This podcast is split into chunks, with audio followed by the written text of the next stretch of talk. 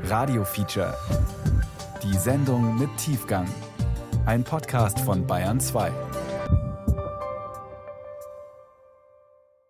Hallo, Till Ottlitz hier. Am 1. Mai gehen traditionell Arbeiter auf die Straße und stellen Forderungen auf für eine bessere Zukunft. Aber genau damit hat sich die Gewerkschaftsbewegung in den letzten Jahren eher schwer getan. Deshalb geben wir heute der Autorin Julia Fritsche eine Plattform. Sie sucht aus klar linker Perspektive nach Lösungen auf die großen Probleme unserer Zeit, wie Armut, Ungleichheit, Klimawandel. Zum ersten Mal gesendet haben wir Julias Feature 2019, also noch vor Corona. Ich habe jetzt kein Mikro, ich hoffe es geht. Für die, die jetzt noch in den letzten Stunden zu uns gestoßen sind, und das sind so einige Delegationen, nochmal herzlich willkommen im Stations- und Bettenschließungsstreik 2017 für eine 7 Uhr morgens, Berlin Charité, Europas größte Uniklinik. Daniela Dittner guckt sich um. Es sitzen ihr viel zu wenig Leute hier im Streiklokal. Seit 22 Jahren ist sie Krankenschwester. Doch richtig effektiv streiken tun sie hier erst seit wenigen Jahren. Früher demonstrierten sie mal am Nachmittag nach der Schicht. Jetzt legen sie effektiv die Arbeit nieder. Das ist für viele hier noch neu. Ja, dass das doch immer noch mal was anderes ist, ob man bei der Post streikt und Briefe einfach später austeilt oder ob man im Krankenhaus oder in der, überhaupt in der Pflege tätig ist und einen Patienten einfach länger warten lässt oder liegen lässt. Wir gefährden ja nicht dadurch, dass wir jetzt streiken, sondern wir gefährden eigentlich dadurch, dass wir immer unterbesetzt arbeiten. Erfolge, Teilerfolge vermelden. Allein, dass wir alle hier sind, ist ein Erfolg angesichts des Gegenwindes, der uns da von Arbeitgeberseite entgegenwehte. Daniela Dittners Station wird auch die Wilde Sieben genannt, denn hier streiken fast alle. Aber was ist mit den anderen Stationen? Nur rund 40 Leute sitzen hier. 100 müssten sie sein, spätestens bis 11 Uhr. Denn dann kommt der RBB mit Kamerateam und sie müssen Druck auf die Krankenhausleitung machen. Denn sie wollen endlich mehr Pflegepersonal dass wir sowohl unser Streikrecht wahrnehmen können, als auch die Patientenversorgung, die Notfallversorgung gewährleisten können. Und das machen wir zum vierten Mal und sind damit Vorreiter einer hoffentlich bald streikenden Krankenhausrepublik. In mehreren kleinen Teams wollen Daniela Dittner und die anderen streikenden Pflegekräfte jetzt hoch auf die Stationen und die Kolleginnen und Kollegen vom Streik überzeugen. Im Idealfall gehen sie gleich mit, so wie vorhin schon auf der einen Station ja passiert ist. Und sehen ein, dass sie hier draußen wichtiger sind als oben auf Stationen gerade. Und im schlechtesten Fall kommt gar keiner mit und die sind verängstigt oder motzen euch an, oder? Genau, sind verängstigt, motzen uns an. Es gibt aber natürlich auch immer noch einen Teil der Mitarbeiter, die nicht so richtig wissen, wofür wir streiken und die auch schon aufgegeben haben es ändert sich ja sowieso nichts. Also das hört man auch ganz oft immer noch. Auf vier Stationen will Daniela Dittner und am besten auf jeder mindestens eine Kollegin mitnehmen. Das ist das Ziel. Also ich habe dann das Gefühl, dass es da oben ankommt. Ohne uns könnt ihr das hier nicht machen. Und mit uns könnt ihr es auch nicht so machen. Mit in ihrem Team ein weiterer Pfleger und zwei Aktivisten vom Bündnis für mehr Krankenhauspersonal. Denn auch junge linke Männer unterstützen die Streiks der Pflegerinnen. Auch das ist neu. Lange galt der männliche Industriearbeiter als revolutionäres Subjekt. Jetzt die Krankenschwester? Das könnte unsere Welt neu ordnen. Das gute Leben für alle. Suche nach einer neuen linken Erzählung. Feature von Julia Fritsche. 8 Uhr. Ehe es losgeht, noch kurz einen Kaffee draußen in der Herbstsonne. Blank muss ich anschreiben. Simone macht Dienst. Frau Schoppert, spät. Ich rede vom Früh. es ist ja nicht nur Blank da im Früh, oder doch? Ich begleite im Herbst 2017 den Streik der Pflegekräfte, weil sie für etwas eintreten, was selbstverständlich sein sollte. Dass wir gut füreinander sorgen können. Denn Pflegen, Kochen, Trösten, Putzen ist elementar für unser Leben. Elementar für unser Leben ist auch Luft zum Atmen und sauberes Wasser. Elementar ist ein Dach über dem Kopf und die Möglichkeit, an einem friedlichen Ort zu leben. Elementar ist ein selbstbestimmtes Leben in Freiheit vor Gewalt. Für diese elementaren Bedürfnisse treten heute einige Menschen ein und ich besuche sie. Denn sie haben keinen Zweifel daran, dass ein anderes Leben möglich ist, ein besseres. Dass wir einen neuen Entwurf brauchen, eine andere Erzählung. Eine Erzählung, die die Forderung nach einem guten Leben für alle nicht als naiv und infantil abtut. Und die nicht nur feststellt, was nicht funktioniert, die nicht nur gegen etwas ist, sondern eine eigene Zukunft entwirft. Eine Zukunft, an die wir selbst glauben. Eine Zukunft, die herausführt aus der bedrängten Gegenwart.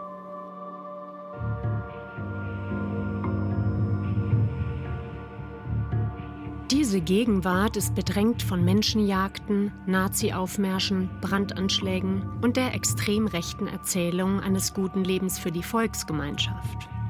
Schon sehr viel länger ist die Gegenwart bedrängt von Wettbewerb, vom Abbau des Sozialstaats und der neoliberalen Erzählung, jeder könne es schaffen, wenn er sich nur anstrengt. Diese Erzählungen verschaffen den meisten Menschen kein gutes Leben. Aus dem globalen Süden fliehen so viele Menschen wie nie zuvor. Und in der Bundesrepublik muss sich die ärmere Hälfte der Menschen drei Prozent des Vermögens teilen. In jedem fünften Haushalt können sich die Menschen keinen einwöchigen Urlaub leisten. Jedes fünfte Kind ist von Armut bedroht. Die Arbeitssituation jetzt gerade ist katastrophal, menschenunwürdig, gefährlich, beschämend. Das Wort muss ich jetzt aufnehmen seit dem letzten Wochenende. Letztes Wochenende, das war Dittners schlimmste Schicht, eine Spätschicht. Als sie zur Arbeit kommt, sieht sie, sie sind heute nicht zu dritt, wie erwartet, sondern nur zu zweit. Sie und ihr Kollege Steffen Krampitz. Zu zweit für 39 Kranke. Auf ihrer Station heißt das neurologisch Kranke, teilweise frische Schlaganfälle. Bei der Schichtübergabe erfahren sie außerdem, sechs Kranke sind wegen Norovirus isoliert. Zu ihnen reingehen heißt neue Handschuhe, Kittel, Mundschutz, Haube aufsetzen, draußen wieder alles abwerfen, desinfizieren, dann erst zum nächsten. Einen von ihnen kennt Dittner, er ist öfter da, ein 80-jähriger Demenzkranker. Noch etwas kommt in dieser Schicht dazu. Von den Isolationspatienten sind drei hochaufwendig, das heißt aggressiv, verwirrt, gelähmt oder übergewichtig. Sie dürfen nur zu zweit gehoben und versorgt werden. Und dann kann es auch sein, dass man mal eine halbe Stunde zu zweit weg sind. Das heißt, es sind dann 38 Patienten nicht überwacht und betreut. Und wenn dann in diesen Zimmern jemand stürzt, ich erzähle das jetzt so, weil das einfach immer wieder passiert, dann liegt er durchaus auch mal 20 Minuten auf dem Boden. Die Schicht beginnt. Dittner und Krampitz laufen in den kommenden Stunden von Zimmer zu Zimmer. Dittner merkt, dass ein Patient aus dem Bett klettern will und bis zur Hüfte raushängt. Also runtergerutscht und alles übers Fußende. Und ich allein habe ihn nicht zurückgekriegt. Er hatte, war beschäftigt im ISO-Zimmer und wir mussten ja gegenseitig auf uns warten. Ich kann den ja nicht alleine irgendwie zurückzerren. Da klingelt es in einem weiteren Zimmer. Dittner muss ihn hängen lassen. Erst eine halbe Stunde später hieven sie ihn zurück. Dann teilen sie das Abendessen aus. Für gewöhnlich dauert das 45 Minuten. Heute wegen der vielen Isolierten schon zwei Stunden. Da ruft die Ärztin sie zu sich. Sie will noch weitere Patienten aufnehmen. Dittner und Krampitz schütteln den Kopf. Neue Aufnahmen machen noch mehr Arbeit. Sie müssen die Neuen von der Trage ins Bett hieven, waschen, windeln und Gespräche führen, sofern die Kranken dazu in der Lage sind. Krampitz sagt, er kündige, wenn die Ärztin weitere Kranke aufnimmt. Die Ärztin antwortet. Sie sieht hier vier leere Betten und die können belegt werden. Krampitz kann Dittner jetzt nicht allein lassen. Er bleibt ihr zuliebe. Sie tragen noch schnell das Essen fertig aus, ehe die Neuen kommen. Da merkt Daniela Dittner, sie hat dem 80-jährigen Demenzkranken das Essen nicht warm gemacht. Er isst kalten Kartoffelbrei. Geht sie zurück und wärmt es auf? Das hieße rein, ausziehen, isolieren, neu anziehen. Daniela Dittner entscheidet, dem 80-Jährigen den Kartoffelbrei nicht warm zu machen. Ich habe abends zu Hause gesessen und habe geweint. Und habe gedacht, ich schäme mich dafür, was ich gemacht habe hier. Also wie menschenunwürdig ich gepflegt habe an dem Wochenende. Als Daniela Dittner mir das in der Herbstsonne erzählt, schweige ich. Was soll ich sagen? Kalter Kartoffelbrei. Ich hatte Geschichten von blutigen Entlassungen erwartet, von Leben und Tod, doch Dittner und die anderen hier erzählen mir in diesen Tagen Geschichten von Kälte. Der Kälte von Kartoffelbrei. Der Kälte der Profitlogik, die seit den 90er Jahren, vor allem durch die Privatisierung, in unser Gesundheitssystem eingezogen ist. Private Krankenhäuser spezialisieren sich auf lukrative, planbare Fälle wie Knie-OPs, Hüft-OPs und Herzkatheter. Öffentliche Häuser wie die Charité bleiben auf den komplizierten, schwierigen, weniger lukrativen Fällen und auf Notfällen sitzen. Patienten stehen hinter uns, auch wenn sie jetzt gerade auf der 45 da in, im Aufenthaltsraum sitzen und vielleicht heute nicht aufgenommen werden können und auch morgen nicht, sind sie in der Sache mehrheitlich bei uns. 9 Uhr. Dittmers Team zieht los. Jetzt auf jeder Station einen mitnehmen und am Abend mit Hunderten in den Nachrichten sein. Das ist das Ziel. Die Charité muss außerdem heute Vorbild sein, denn ab morgen wollen Pflegekräfte in anderen Städten streiken. Morgen ist die ganze Republik unterwegs. In Bayern übrigens mit zwei Notdiensten. Dittner und ihr Team öffnen die Tür zur ersten Station. Das Mikro bleibt hier aus. Im Glaskasten in der Mitte der Station sitzt eine Pflegerin. Können wir fünf Minuten reden? fragt einer der Aktivisten. Er heißt Win Windisch. Die Pflegerin dreht sich um. Hinter ihr drei Jungärzte. Sie blicken kurz zur Pflegerin und zu dem Streikteam, entscheiden dann, es zu ignorieren. Wir haben keine Zeit, sagt die Pflegerin leise. Nur kurz, sagt Windisch. Wenige Minuten später sitzen sie zusammen mit zwei weiteren Pflegerinnen im Pausenraum der Station. Wir dürfen überhaupt nicht streiken, sagt eine. Wir können die Patienten nicht hier liegen lassen, sagt eine andere. Jeder hat das Recht zu streiken, erklärt Windisch und fragt, wollt ihr, dass alles so bleibt? Nein, sagen sie. Daniela Dittner guckt die drei an. Sie rührt sich nicht, fragt nur, ist grad viel los bei euch auf Station? Nee, es geht, sagt eine. Dittners Augen weiten sich. Warum streikt ihr dann nicht? Schweigen. Dann können doch zwei von euch mit runter, sagt Windisch. Keine sagt etwas. Oder ihr wechselt euch ab. Jede streikt zwei Stunden. Das ginge, sagt eine. Aber mit runtergehen wollen sie nicht. Sie kämen nach. Zwei Minuten später. Daniela Dittner und ihr Team stehen ohne Gefolgschaft draußen im Gang vor der Station. Dittner blickt zu Boden.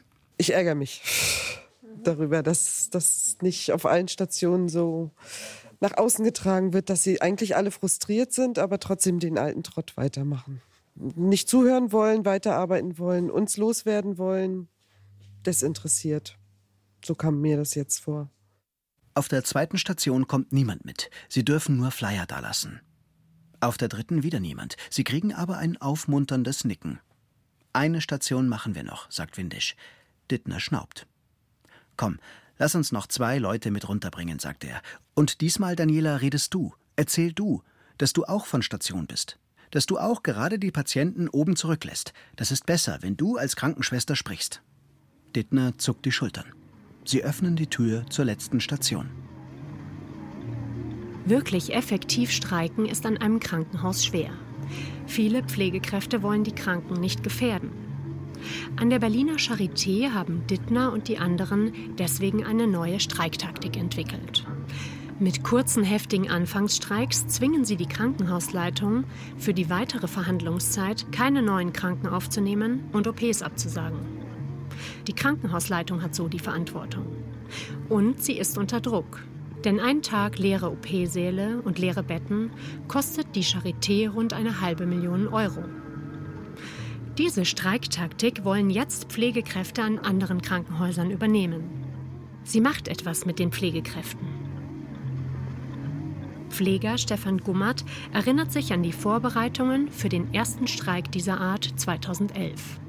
Da saßen wir dann an einem äh, Kneipenabend mit wirklich sechs, sieben, acht äh, Pflegekräften, Schwestern muss man fast sagen, nur Krankenschwestern. Und da saß dann so die, das kann man jetzt nicht sehen, saßen mit die verschränkten Armen, verschränkten Armen, biestigen Minen und äh, autoritären Gesichtern. Und wir hatten diese Leute nach einer halben Stunde geknackt die sprudelten plötzlich mit Geschichten. Also das war Tränen, also rührend war das. Und natürlich haben die dann 2011 ihren ersten Streik mitgemacht und ihre und Betten gesperrt. Was war das Schlüsselmoment? Der Schlüsselmoment war einfach, wir kehren ja die Hierarchie im Krankenhaus durch unser Streikkonzept und durch Streiks grundsätzlich völlig um. Durch diese Perspektive, etwas zu tun, etwas teilzuhaben und einen Effekt zu erzielen, einen unmittelbaren Effekt. Wenn der Streik der Pflegekräfte hier und bundesweit gut läuft, kehren sie nicht nur die Hierarchie im Krankenhaus um, sondern auch andere Hierarchien, die unsere Welt vermeintlich ordnen. Es will mir nicht in den Kopf, dass Menschen, die mit Maschinen umgehen, mehr bekommen an Lohn als Berufstätige, die mit Menschen umgehen. Gabriele Winker ist Arbeitswissenschaftlerin. Das ist ein grundlegendes Missverhältnis, was auch daher kommt, dass das eine immer Männer waren und das andere immer Frauen. Dass wir Männerjobs immer noch besser honorieren, entspricht einer jahrtausendealten Denkweise. Schon Bibel und antike Philosophen teilten die Welt in zwei Sphären. Auf der einen Seite Männer, Vernunft, Geist, seriöse Jobs, Politik, Kapital, kurz Kontrolle. Auf der anderen Seite Frauen, Hausarbeit, Liebe, Körper, Abhängigkeit, kurz die Kontrollierten. Gabriele Winker hat 2009 die Idee einer Care Revolution aufgebracht, die diese vermeintliche Ordnung stören soll. Eine Revolution hin zu einer Gesellschaft, die Care-Arbeiten, Fürsorgearbeiten als Zentrum unseres Lebens anerkennt. Fürsorgearbeiten, sowohl unbezahlt zu Hause als auch bezahlt in Krankenhäusern und Kitas, machen doppelt so viel Zeit aus wie alle anderen Erwerbsarbeiten in den verbleibenden Wirtschaftsbereichen. Ein ganzer Berg an Wäsche also. Zwei Drittel dieser Arbeit machen Frauen. Früher kümmerten sie sich um Kinder und Küche. Heute um Kinder, Küche und Konferenzschaltung. Die Wohlhabenden unter ihnen können die Arbeit an rumänische Kindermädchen und polnische Putzfrauen auslagern. Die Ärmeren müssen, wenn die Schwiegermutter pflegebedürftig wird, im Job reduzieren oder ganz aufhören und Hartz IV beantragen. Eine Care Revolution soll das ändern. Fürsorge sollen nicht mehr nur Frauen, Arme und Migrantinnen leisten, sondern alle. Und zu guten Bedingungen. Seit 2013 sammeln sich unter dem Motto der Care Revolution Feministinnen, Erzieher, Wissenschaftlerinnen und Pfleger wie Stefan Gummert. Diese Hausarbeit, die läuft, die Kindererziehungsarbeit. Ach, wir hatten da Leute, die, die mit Schwerbehinderungen, behinderten Menschen arbeiten, pflegende Angehörige. Und all diese Bewegungen waren unter diesem Dach Sorgearbeit und Care Revolution so zusammengeführt werden. Das finde ich immer noch ein unglaublich spannendes Konzept.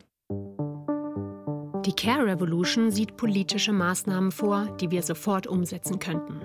Löhne in Gesundheit, Pflege und Bildung erhöhen, mehr öffentliche Einrichtungen, Geld für Pflege zu Hause, arme Kinder fördern, Arbeitsschutz für Hausangestellte. Und sie sieht vor, dass wir alle mehr Zeit für Fürsorgearbeiten haben. Vor allem, indem wir die wöchentliche Erwerbsarbeitszeit reduzieren. Idealerweise bei gleichem Lohn, so wie Gewerkschaften das in den 80ern forderten. Vor allem geht die Idee der Care Revolution aber von einem anderen Menschenbild aus. Auch das macht sie für die Suche nach einer neuen Erzählung interessant. Sie erkennt an, dass wir voneinander abhängig sind, anstatt die zu bestrafen, die es nicht im Alleingang und eigenverantwortlich zu einem guten Auskommen und Leben schaffen.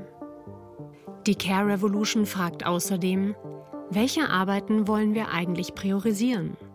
Nutzen wir unser pharmazeutisches Wissen, um Durchfall zu lindern, auf der Rangliste weltweiter Todesursachen auf Platz 5 oder um die 500. Antifaltencreme zu entwickeln? Fragen Care Revolution Vertreterinnen in einem Utopiepapier. Stecken Ingenieurinnen ihre Kraft in schnelle Autos und immer kleinere Computer? Oder geht es erstmal darum, allen Menschen sauberes Wasser zur Verfügung zu stellen? Diskutieren ließe sich all das am besten lokal. Wie viele Pflegeheime brauchen wir im Stadtteil? Wollen wir Pflege kommunal, selbstverwaltet oder privat organisiert haben? 2017 gründete Winker in Freiburg einen Care-Rat. Pflegerinnen, Erzieher und Feministinnen haben sich zunächst selbst ernannt, später sollen Anwohner sie wählen. Aktuell diskutieren sie dort das Thema Altenpflege. Über Sorgearbeit, so Winker, und das ist auch für andere Lebensbereiche interessant, lassen sich neue Formen der Mitbestimmung ausprobieren.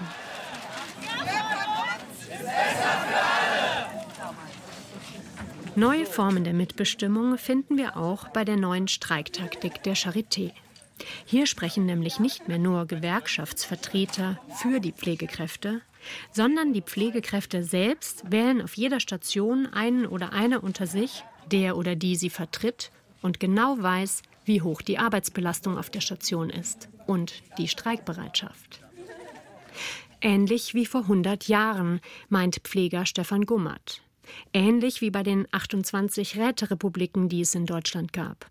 Damals wollten einige Menschen nicht mehr nur alle paar Jahre eine unbekannte Person von einem Plakat wählen, sondern lieber jemanden aus dem eigenen Betrieb, den sie kennen, dem sie vertrauen. Das ist jetzt vielleicht ein bisschen übertrieben, wenn man das auf die heutige Situation brächt, aber die Mechanismen, wie man Menschen mitnimmt und begeistert und ermächtigt, das ist hier ein unglaublicher Prozess. Die deutsche Krankenschwester, ich sage es jetzt mal so klischeehaft, war lange Zeit ein, ein sehr braves Wesen, die in einer top hierarchisierten, patriarchalischen Struktur agierte und fühlte sich als Assistenz schwach, Befehlsempfängerin. Unsere Struktur ermächtigt diese Leute. Erzähl du, raunt Aktivist Windisch Daniela Dittner zu. Sie sitzen in der letzten Station ihres Rundgangs. Können Sie wenigstens noch eine Person mitnehmen? Ich würde gern streiken, sagt eine junge Pflegerin. Sie hat einen spanischen Akzent und lächelt. Dann guckt sie zur älteren Kollegin und wird ernst. Ich kann aber die anderen nicht alleine lassen. Neben der älteren Kollegin, die hier das Sagen hat, ist noch ein blasser Pfleger mit im Raum. Er sagt aber nichts. Windisch guckt Daniela Dittner an. Sprich, sagen seine Augen. Dittner schweigt. Den drei Pflegekräften auf der Station scheint die Situation unangenehm. Ich bin selber vom Bett, sagt Daniela Dittner jetzt mit ruhiger Stimme. Alle gucken zu ihr. Sie klingt sanfter als eben auf dem Gang. Nachts ist doch auch eine von euch allein mit so vielen, oder? fragt sie. Die drei nicken. Das kümmert die Leitung doch auch nicht. Nicken. Ich bin von der Sieben, erklärt sie weiter. Wir machen jetzt gerade nur Nachtdienstbesetzung. Windeln, lagern, Essen bringen. Das heißt, nicht wie tagsüber die Kranken auch ankleiden, ausgiebig waschen, massieren, behandeln. Ich weiß, dass das nicht einfach ist, sagt Dittner, aber sonst ändert sich nichts. Schweigen. Ich komme mit, sagt die junge Pflegerin grinsend. Die ältere guckt überrascht. Ich auch, sagt eine leise Stimme. Alle drehen sich überrascht um. Es ist der junge, blasse Pfleger. Er lächelt. Bist du jetzt zufrieden mit ja. der Ausbeute? Ja, ja, wir haben vier Stationen und drei Leute. Ist doch gut. Um elf sind sie knapp 100 Leute. Ihr Streik verläuft zwar mäßig und die Verhandlungen ziehen sich, doch in den Tagen, Wochen und Monaten darauf streiken Pflegekräfte in der ganzen Republik. Vor allem mit der neuen Streiktaktik, die die Pflegekräfte an der Charité entwickelt haben. Die Folge? 2018 spricht die Bundesregierung erstmals über gesetzliche Personalschlüssel in der Pflege für alle Stationen. Und ab 2020 sollen die Löhne für Pflege wieder nach Bedarf bezahlt werden. Was Daniela Dittner und ihre Kolleginnen und Kollegen bundesweit hier erreicht haben, ist ein Epochenbruch. Pflegekosten kommen nach Jahrzehnten wieder aus der Profitlogik. Und bei den Pflegestreiks der letzten Jahre den Erzieherinnenstreiks, den Frauenstreiks generell, den Volksbegehren für mehr Pflegepersonal und den Care-Räten erhebt sich nicht irgendwer. Hier erheben sich vor allem Frauen und Migrantinnen, die vermeintlich anderen unserer symbolisch zweigeteilten Welt, in der die Männer das Kapital bringen und die Frauen und andere Kolonisierte sich um den Rest kümmern. Gerät diese Ordnung also gerade da ins Wanken, wo eben jene bislang Ausgegrenzten aufstehen?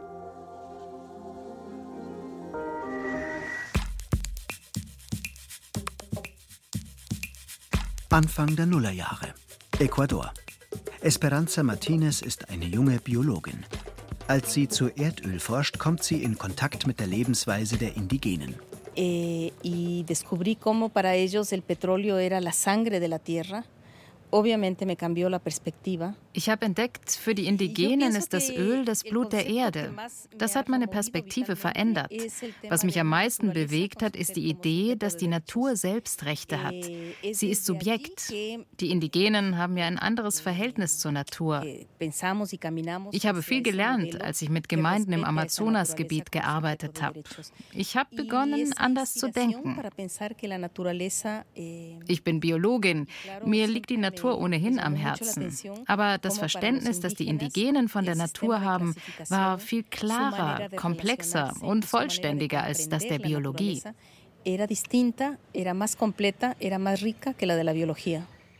Die Indigenen in Lateinamerika, die Martinez trifft, leben in Einklang mit der Natur und ihrer Gemeinschaft und geben ihr jahrhundertealtes Wissen weiter. Buen vivir, gutes Leben, nennen viele diese Philosophie. Sie entwickeln in Ecuador zur Jahrtausendwende ein Projekt, das weit über ihre Region hinausweisen und auch Europa erreichen wird. Dschungel statt Öl heißt es. In Yasuni, einem Teil des ecuadorianischen Dschungels, soll das Öl im Boden bleiben. Denn die Indigenen wissen, was die Ölbohrungen bedeuten. Erst kommen die Schlieren in den Flüssen, dann die Kopfschmerzen, dann der Krebs. Yasuni ist nicht nur Wohnort für die indigenen Gemeinschaften, es ist Teil des Amazonas-Regenwaldes. Das heißt, es gibt hier mehr Baumarten als in ganz Nordamerika, so viele verschiedene Papageien, Käfer, Fledermäuse wie nirgendwo sonst. Und in tausenden Flüssen, die sich durch die Wildnis schlängeln, leben rosafarbene Delfine. Eh, bueno, creo que pensar en una naturaleza viva wenn wir von einer lebendigen Natur mit eigenen Rechten ausgehen, dann müssen wir sie mehr respektieren. Eh, es gibt eine Krabbenart, die bis zu eh, zwölf Farben im Farbspektrum wahrnimmt. Wir Menschen können nur drei Grundfarben erkennen. Das zeigt, wie fantastisch die Natur ist.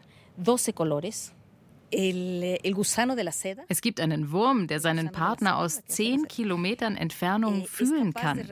Die Seidenraupe.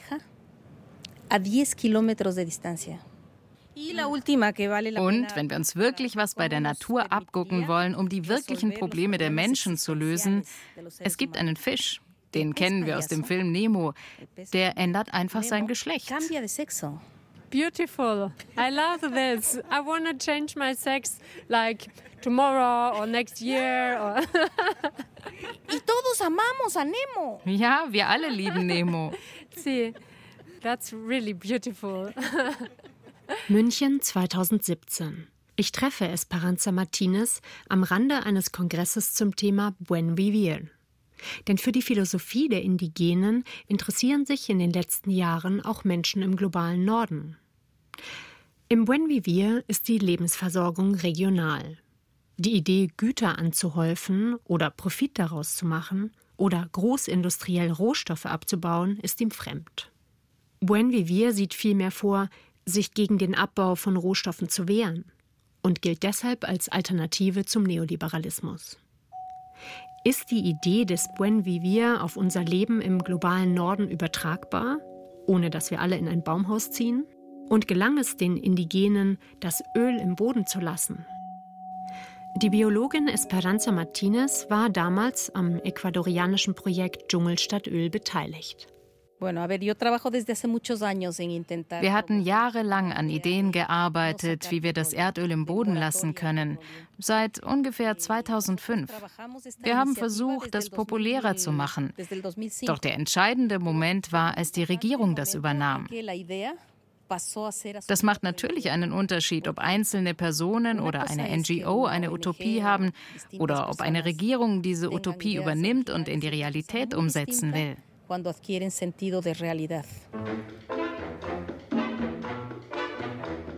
Der sozialistische Präsident Ecuadors, Rafael Correa, springt auf das Projekt auf.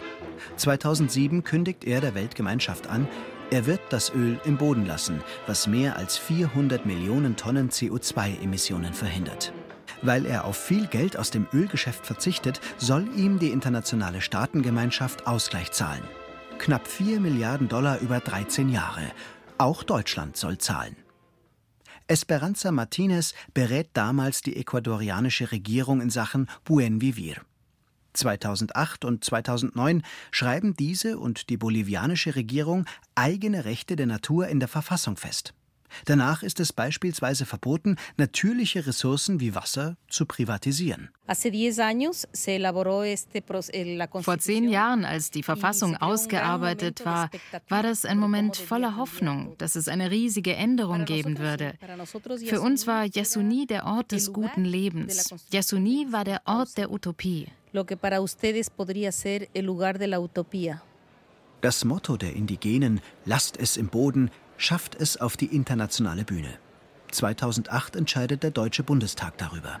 Damals mit der Mehrheit von Union und SPD. Entwicklungsministerin ist Heidemarie Wiczorek-Zeul von der SPD. Der Bundestag stimmt dem Projekt zu. Das ist ein neuer Weg in der wirtschafts- und energiepolitischen Logik. So der sozialistische Staatspräsident Rafael Correa 2011. Länder, die bisher ihre Rohstoffe plünderten, etwa indem sie ihr Öl verkauften, können jetzt dafür entschädigt werden, dass sie ihr Öl nicht fördern und der Umwelt einen Dienst leisten. Sie werden damit zu Umweltdienstleistern. Der Yasuni-Nationalpark wird zum Inbegriff der unterlassenen Umweltzerstörung. Lange machte uns die kapitalistische Erzählung glauben, unser Fortschritt und unser Wohlstand im globalen Norden lägen in erster Linie an Fleiß, Willenskraft und Innovationsfähigkeit von uns, hier. Tatsächlich waren auch arbeitende Menschen hier daran beteiligt, vor allem aber Menschen im Süden.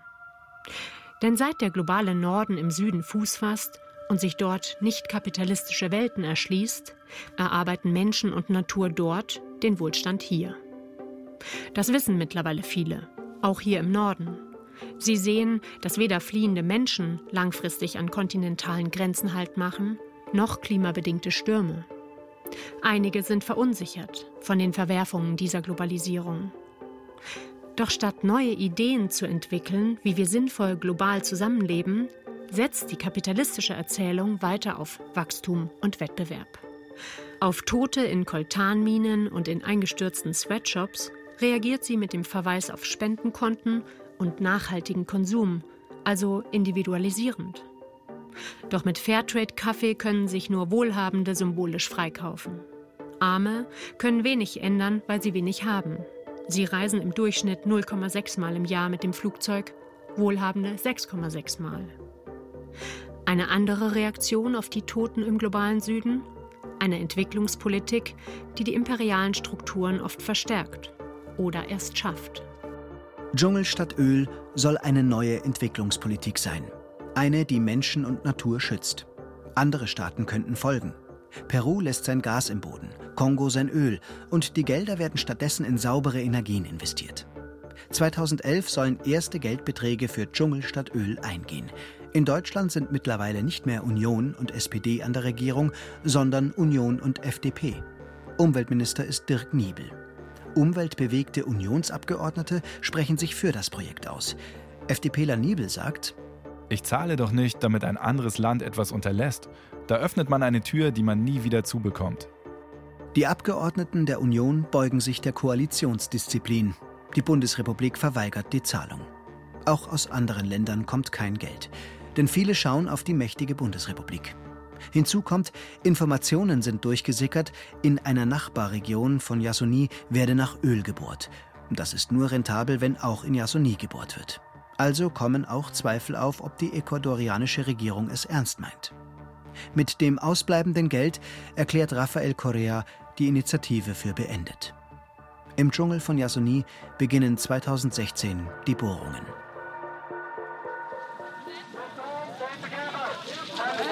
Im Braunkohlerevier der Lausitz beginnen 2016 Proteste. Demonstrierende klettern auf Schienen, Bagger und Förderbänder. Sie halten ein Banner. Lasst es im Boden, steht drauf. Sie sehen sich als Teil einer globalen Bewegung gegen Öl- und Kohleabbau. Ansätze eines Buen Vivir finden wir auch hierzulande, oft aber unter anderen Namen. Zum Beispiel solidarische Ökonomie. Dazu zählen Landwirtschaftskooperativen, wo Menschen Gemüse, Obst, Käse und Brot direkt von Betrieben und Gärtnereien beziehen und mit über Anbau und Arbeitsbedingungen entscheiden. Genauso wie die Commons-Bewegung, die Bohrmaschinen teilt und Wissen. Dem Buen Vivir ähnlich ist auch die Idee der Gemeinwohlökonomie, wonach Betriebe und Einrichtungen ihre Arbeit nicht mehr wie bisher nach Gewinn bewerten, sondern danach, wie gut die Löhne sind, ob der Betrieb ökologisch, transparent, gerecht und mitbestimmungsoffen ist. Und in über zwei Dutzend lokalen Ernährungsräten im deutschsprachigen Raum diskutieren Menschen, wie sie sich ernähren wollen. Eher regional oder auf Kosten von Menschen, die auf spanischen Orangenplantagen versklavt werden. Wie gelingt es, dass sich alle Bioessen leisten können? Auch hier also wieder Räte. Buen Vivir ist also in Ansätzen im globalen Norden vorhanden, auch wenn das internationale Projekt Dschungelstadtöl gescheitert ist. Eh, Die Menschen in Europa müssen lernen, Kulturen aus anderen Teilen der Welt als gleichwertig anzuerkennen. Sie müssen sich vom Eurozentrismus abwenden, davon sich als die fortschrittlichsten der Welt zu sehen. Eh, Wir können aus dem Kampf um Yasuni und der Idee, lasst es im Boden, viel lernen. Die indigenen Gemeinschaften, die Bauern und Frauen haben hier wichtige Schritte erreicht, die Menschen in Europa übernehmen können. Milde im Umgang mit der Natur, sich nicht einem vermeintlich einzigen alternativlosen Weltbild unterzuordnen, sich Gehör zu verschaffen und neue Verbindungen zu knüpfen. Como de tejer relaciones. Natürlich lässt sich die lange Kette von der brasilianischen Sojaplantage bis zum deutschen Supermarkt nicht von heute auf morgen unterbrechen. Doch wir können diese Produktionsweise planmäßig zurückfahren und andere Produktionsweisen stärken. Dörfer und Städte im Norden können unabhängiger, regionaler und nachhaltiger wirtschaften, können saubere Energien ausbauen und öffentlichen Nahverkehr, Menschen, die weit über ihre Bedürfnisbefriedigung hinaus konsumieren, können deutlich reduzieren. So würde der Norden sehr viel weniger Rohstoffe abbauen müssen.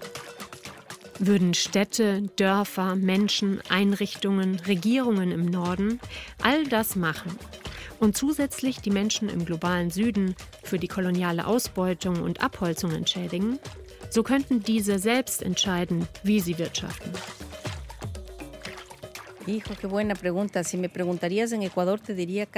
Wenn du mich fragst, dann sind es vor allem Frauen und Jugendliche, die die Idee des Buen Vivir vorantreiben. Männer sind vom Kapitalismus meist mehr verführt worden. Sie bekamen die Jobs. Frauen, ob aufgrund von Widerstand oder Diskriminierung, waren immer am Rande und deshalb beleben sie diese Idee. Vor allem also die, die eh nie viel von der kapitalistischen Erzählung hatten, also kolonisierte oder Care-Arbeiterinnen, sind offen für neue Ideen. Eine neue Erzählung. Das zeigen Care Revolution und Buen Vivir.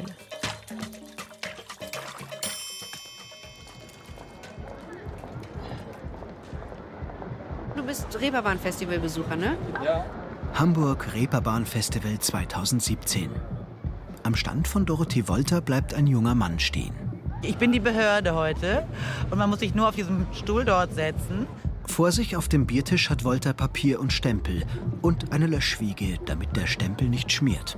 Sie will dem jungen Mann eine Urban Citizenship Card Hamburg ausstellen. Weißt du, was ja, das, ja, ist? das ist? Nein, leider noch nicht. Mit der Karte, erklärt sie, sollen alle, die in der Stadt leben, auch am sozialen Leben teilhaben können, unabhängig von ihren Papieren. In New York gibt es so eine Karte schon. Sie verschafft den Menschen neue Möglichkeiten in der Stadt. Ein Konto eröffnen, in äh, Bibliotheken gehen, ins Krankenhaus, also quasi äh, dich versichern lassen zuallererst. Das ist ja auch äh, nicht möglich ohne Ausweis.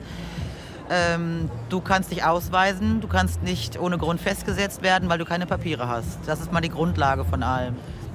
Ich glaube, was man dann dafür Vorteile von hätte, das ist ja noch gestaltbar. 10.000 Karten haben Wolter und ein paar andere drucken lassen. 1000 haben sie in den letzten Wochen verteilt. 35 heute auf dem Festival. Jede weitere zählt, denn momentan ist die Karte noch ein Kunstprojekt. Nur wenn richtig viele sich eine Karte ausstellen lassen und sie vorzeigen, ist es realistisch, dass Behörden und Einrichtungen sie anerkennen. Der junge Mann bleibt interessiert am Amtstisch stehen, setzt sich aber nicht.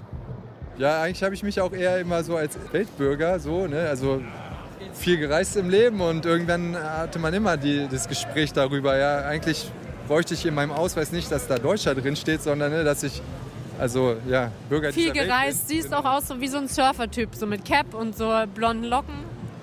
Ja. Surfst du? ja. Die Urban Citizenship Card ist Teil einer größeren Idee, der Idee der Solidarity Cities. Solidarische Städte entstehen gerade an vielen Orten in Europa. Menschen erklären ihre Stadt zu einer solidarischen und schaffen sie selbst, statt auf Senat oder Regierung zu warten. Und das passiert eben durch so Angebote wie ihr in Hamburg, eben die Poliklinik und das Medibüro, die kostenlose medizinische Beratung, Untersuchung und Versorgung anbieten. Völlig egal, ob jemand einen Aufenthaltsstatus hat oder nicht. Robert ist aktiv in der Solidarity City Hamburg. Das gleiche gilt für die Möglichkeit der Rechtsberatung, kostenlos und ohne blöde Fragen oder dass man was vorlegen muss. Das gilt für Projekte, die versuchen, Bildung zu stärken, also dass zum Beispiel alle Kinder zur Schule gehen können und nicht Angst haben müssen, dass sie und ihre Familien abgeschoben werden. Sozialberatungen, ähm, unabhängige, kostenlose, so die aus der Bewegung kommen. Also es gibt Wilhelmsburg solidarisch zum Beispiel. Da treffen sich die Leute und reden über Probleme mit Vermietern oder mit dem Arbeitsamt oder so und beraten sich gegenseitig. So, das ist einfach so eine, so eine gelebte Solidarität. Ja, die macht für mich so eine Solidarity City vor allem aus. So eine urbane Karte könnte meine Frau brauchen, sagt Tim Gerwig, der Surfertyp am Stand von Dorothee Wolter. Meine Frau und ich, wir haben uns in Brasilien kennengelernt. Ich habe dort studiert weil Deutschland mir ein Stipendium bezahlt hat. Wir haben uns verliebt, wir sind zusammen nach Hamburg gekommen. Und äh, jetzt ist es schwierig mit den Papieren. Weil sie zusammen in Hamburg leben wollen, waren sie vor einigen Wochen bei der Ausländerbehörde. Dann geht man da hin und dann sagen die einem, ja, ihre Frau muss wieder nach Brasilien. Meine Frau ist schwanger, ne, im siebten Monat. Und ja, ihre Frau muss nach Brasilien reisen, muss dort ein äh, Familiennachzugsvisum beantragen, um wieder hier nach Deutschland zu kommen. Ja, jetzt muss ich mir schon einen Anwalt nehmen, ne? Weil sie was nicht kann ohne dieses Papier zum äh, Beispiel? Äh, ja, zum Beispiel, sie kann äh, nicht zum Arzt gehen, sie ist schwanger. Ne? Sie kann äh, nicht über mich krankenversichert sein, kann kein Konto eröffnen. Dieses in der Illegalität leben, ne? bringt aber, sobald man davon betroffen ist, ziemlich viele Probleme mit sich, weil man ja keine Rechte mehr hat. Na dann, setz dich, lass dir eine Karte ausstellen, sagt Volta. Nö, meint der Surfer, er selbst brauche die ja nicht. Er habe ja einen deutschen Pass. Das ist aber auch ganz wichtig, weil wenn das nur die haben, die ihn haben müssen, wären das Ausweise zweiter Klasse. Das heißt, alle sollten so einen haben, damit es keine Unterschiede mehr gibt. Solidarität. Also was mich jetzt mehr interessiert hat eigentlich an dieser ganzen Geschichte ist, wer ist ein Bürger dieser Stadt? Ja. Ein älterer Mann mischt sich ins Gespräch ein. Ja, also ich wohne jetzt hier und bin sozusagen auch gemeldet hier. Also insofern bin ich jetzt ein Bürger dieser Stadt. Aber es gibt natürlich eine Menge Menschen, die diesen Status möglicherweise nicht haben. Äh, also Obdachlose haben äh, keinen richtigen Status im Sinne solcher Vorschriften. Flüchtlinge sind oft lange hier, aber auch nur vorübergehend, aber lange. Und da stellt sich natürlich schon die Frage, ähm, wer gehört sozusagen dazu? Wer macht jetzt, sagen wir mal, bei so einer Einwohnerbefragung mit und wer beispielsweise nicht? Und kann man das überhaupt sinnvoll trennen? Die Idee globaler Bewegungsfreiheit, also sich frei über den Globus bewegen zu können und Grenzen zu ignorieren, ist für viele Menschen Teil einer neuen Erzählung. Denn Geburtsprivilegien von Menschen aus reichen Staaten gegenüber Menschen aus armen Staaten sind so unverdient wie zu früheren Zeiten Geburtsprivilegien von Angehörigen des Adels gegenüber Angehörigen von Bauernfamilien oder Geburtsprivilegien von Männern gegenüber Frauen. Staatliche Grenzkontrollen verfestigen dieses Schicksal der Pässe-Lotterie, nach der beispielsweise ich das Glück hatte, in München geboren zu sein mit einem deutschen Pass mein Bekannter Yasin das Pech hatte, in Bagdad geboren zu sein, mit einem irakischen Pass, dem schlechtesten nach dem afghanischen, weil er mit diesem an sehr viel weniger Orte reisen kann. Es können aber doch nicht alle überall hin, wenden manche ein.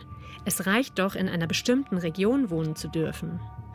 Das ist die Perspektive von Menschen aus Regionen mit vielfältigen sozialen, ökonomischen und politischen Möglichkeiten wie der heutigen Bundesrepublik, nicht die Perspektive von Menschen auf den Fidschi-Inseln. Offene Grenzen bedrohen aber doch unseren nationalen Schutzraum, wenden andere ein. Schließlich haben wir hier viele unserer Freiheiten erstritten. Ja, viele dieser Errungenschaften, wie den Acht-Stunden-Tag oder das Recht abzutreiben, haben wir über nationale Parlamente erstritten. Viele gingen aber aus internationalen Kampagnen und Bewegungen hervor, wie der Arbeiterbewegung oder der Frauenbewegung. Und viele dieser Errungenschaften werden gerade über nationale Parlamente wieder abgeschafft. Den Acht-Stunden-Tag hat die österreichische Regierung aus Konservativen und Extremrechten zu einem Zwölf-Stunden-Tag gemacht. Legal abtreiben ist für Frauen in Polen nicht mehr möglich.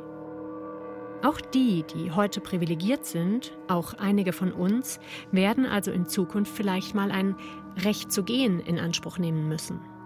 Und das geht nur, wenn sie auch woanders hingehen können. Und äh, was sagt ihr jetzt, wenn Leute sagen, ja, aber dann kann ja jeder kommen und sagen, dann können ja auch alle Refugees aus allen anderen europäischen Städten kommen und sagen, hey, in Hamburg kann ich jetzt ab meinem ersten Tag hier diese Karte bekommen und dann bin ich einfach Bewohnerin, Bewohner dieser Stadt. Ja, dann ist das so. So ist es gemeint. Das heißt jetzt nicht alle nach Hamburg, aber äh, keine Ausgrenzung. Die Idee globaler Bewegungsfreiheit ist noch kein bisschen zu Ende gedacht. Sie wirft aber interessante Fragen auf. Wie wären unsere Lebensbedingungen, wenn alle frei migrieren könnten? Wie wäre der Lohn auf dem Bau, wenn der bulgarische Bauarbeiter in der Bundesrepublik als der Ingenieur arbeiten dürfte, zu dem er ausgebildet wurde? Wie wäre der Lohn in der häuslichen Pflege, wenn die ukrainische Pflegerin in der Bundesrepublik als die Juristin arbeiten könnte, zu der sie ausgebildet wurde? Wer würde welche Arbeiten machen? Und zu welchen Bedingungen, wenn wir alle frei migrieren dürften? Von globaler Freizügigkeit sind wir weit entfernt. Es gibt aber mögliche Schritte dorthin. Asylrechtsansprüche wieder individuell prüfen, anstatt ganze Regionen als sicher zu erklären. Ausbildungen und Arbeitszeugnisse anerkennen. Den Menschen erlauben, sich durch Arbeit ihr Leben erwirtschaften zu können. Zwangstransporte verhindern, wie viele das heute schon tun. Pfarrer gewähren Kirchenasyl. Seenotretterinnen bewahren Menschen vor libyschen Milizen im Mittelmeer. Flugzeugpassagiere verhindern Abschiebeflüge, auch Piloten. 2017 verhinderten sie 300 Abschiebungen. Und manche bauen eben eine solidarische Stadt auf und verschaffen so Menschen bessere Lebensbedingungen. Was das bedeutet, sollen die Leute in der Stadt eben selber entwickeln. Also wir wollen in die Stadtteile gehen, wir wollen auf Leute zugehen, ob jetzt Kinder und Jugendliche oder Menschen, die schon in Rente sind, ob sie irgendwo politisch oder ehrenamtlich aktiv sind oder einfach nur in Stadtteiltreff kommen oder so und wollen gemeinsam irgendwie daran arbeiten. Was heißt denn das? Was muss denn die Stadt für dich können? Ne? Was, wie sieht deine solidarische Stadt eigentlich aus? Lokal in kleinen Gemeinschaften fragen, wie wir leben wollen. Diese Idee knüpft an die anarchistische Idee an, dass echte Teilhabe nur von Angesicht zu Angesicht möglich ist. Dass lokale Räte vermutlich bessere Entscheidungen bringen als Beratungsunternehmen, ist eine der großen Gemeinsamkeiten von solidarischen Städten Buen Vivir und Care Revolution. Eine andere große Gemeinsamkeit ist, dass diese Konzepte Fragen aufwerfen. Wie wollen wir leben? Und Zusammenleben. Das heißt vor allem, welche Arbeiten halten wir für gesellschaftlich sinnvoll? Wollen wir mehr Kitas, Jugendämter und Krankenhäuser? Oder mehr Autos, Waffen und Glyphosat? Wer macht diese Arbeiten? Tragen weiterhin Frauen und Migranten die Berge an Wäsche und Müll ab? Oder teilen wir uns in einem künftigen guten Leben diese Arbeiten mit weißen Putzmännern? Wie viele Lebensbereiche wollen wir kapitalistisch organisieren? Viele, wenige oder keine? So, bitte Vorder- und Rückseite ausfüllen. Oben steht Name, Geburtsdatum, ja. Sprache. Okay. Der junge Mann hat an Dorothee Wolters Amtstisch Platz genommen. Ich heiße Tim, Sprache. Deutsch und Portugiesisch. Genau. Perfekt. Nur ein Bild habe ich nicht dabei. Ist nicht schlimm, ich mache es heute ohne. Jetzt bitte mal die Rückseite. Letzte Zeile macht das Amt.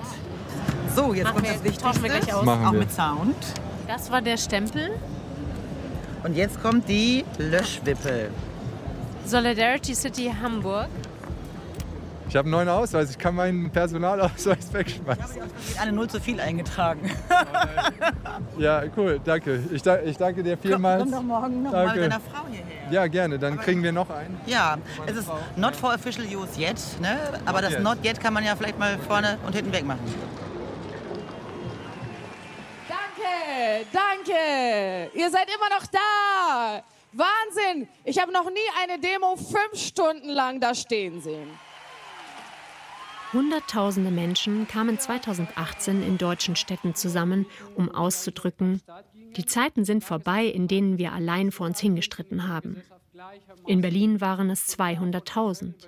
Feministinnen, Seenotretter, Ökos, Asylhelferinnen, Wohnungsaktivisten, Gewerkschafterinnen. Unteilbar ist Teil einer sozialen Bewegung der Zivilgesellschaft, die auch schon in München, in Hamburg, übrigens auch in Chemnitz und vielen anderen Orten zu erleben war. Und heute stehen hier 200.000, mehr als 200.000 Leute auf der Straße. Das zeigt, die Zivilgesellschaft in Deutschland hat ihre Schockstarre überwunden. Und ich komme heute mit einer wichtigen Message.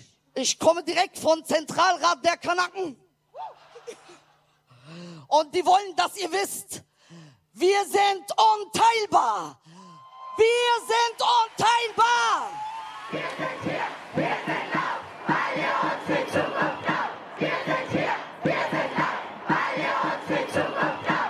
Auch die Schülerinnen und Schüler von Fridays for Future streiten nicht nur für ein besseres Klima, sondern für globale Gerechtigkeit und Alternativen zum Kapitalismus. Und die Frauenstreiks, die sich seit wenigen Jahren über den Planeten ausbreiten, sind nicht nur global vernetzt und von vielen jungen Frauen getragen, sie verbinden auch schon der Idee nach die Begehren verschiedener Frauen, Anwältinnen, Essenslieferantinnen, migrantischen Hausangestellten, verbinden damit Fragen von Geschlecht, globaler Migration und Arbeitsteilung. Die neuen Proteste zeigen auch, während meine Generation in Westeuropa in der Alternativlosigkeit der 90er groß geworden ist, die gar keinen Ausdruck für den Kapitalismus kannte, weil er Normalzustand war, sind junge Menschen heute, zwischen 15 und 30, mit der Wirtschaftskrise groß geworden. Sie haben erlebt, dass globaler Wettbewerb kein gutes Leben für alle bringt, sondern Jugendarbeitslosigkeit, Wohnungsnot, Armut, Klimakrise, Kriege. Sie haben auf Facebook und in Live-Videos den arabischen Frühling verfolgt, haben erlebt, wie Menschen im globalen Süden aufstehen und sich gegen die lokale und globale Ausbeutung wehren. Und wie Menschen im Norden ihnen folgten, mit Occupy Wall Street und Platzbesetzungen. Viele Menschen heute, vor allem junge, denken wieder in Alternativen. Keinen Alternativen für Deutschland, sondern Alternativen für alle. Greta Thunberg will eine andere Klimapolitik und maßvolles Wirtschaften. Rezo will eine Wirtschaft, die allen dient, statt nur Reichen. Und Kevin, Kollektivierung Kühnert, will Wohnraum und Großindustrien vergemeinschaften. Auf der Suche nach einer neuen Erzählung können wir den Hammer also hochhängen.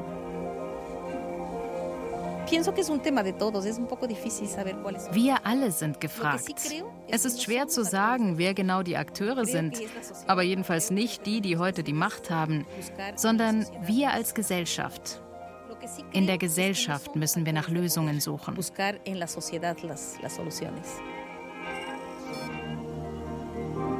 Das gute Leben für alle. Suche nach einer neuen linken Erzählung. Feature von Julia Fritsche. Es sprachen die Autorin Werner Hertel und Jennifer Güsell. Ton und Technik Bernd Schreiner und Jens Olsson. Regie Ron Schickler. Redaktion Katja Huber. Eine Produktion des Bayerischen Rundfunks 2019. Das Feature heute stammt noch aus der Zeit vor Corona.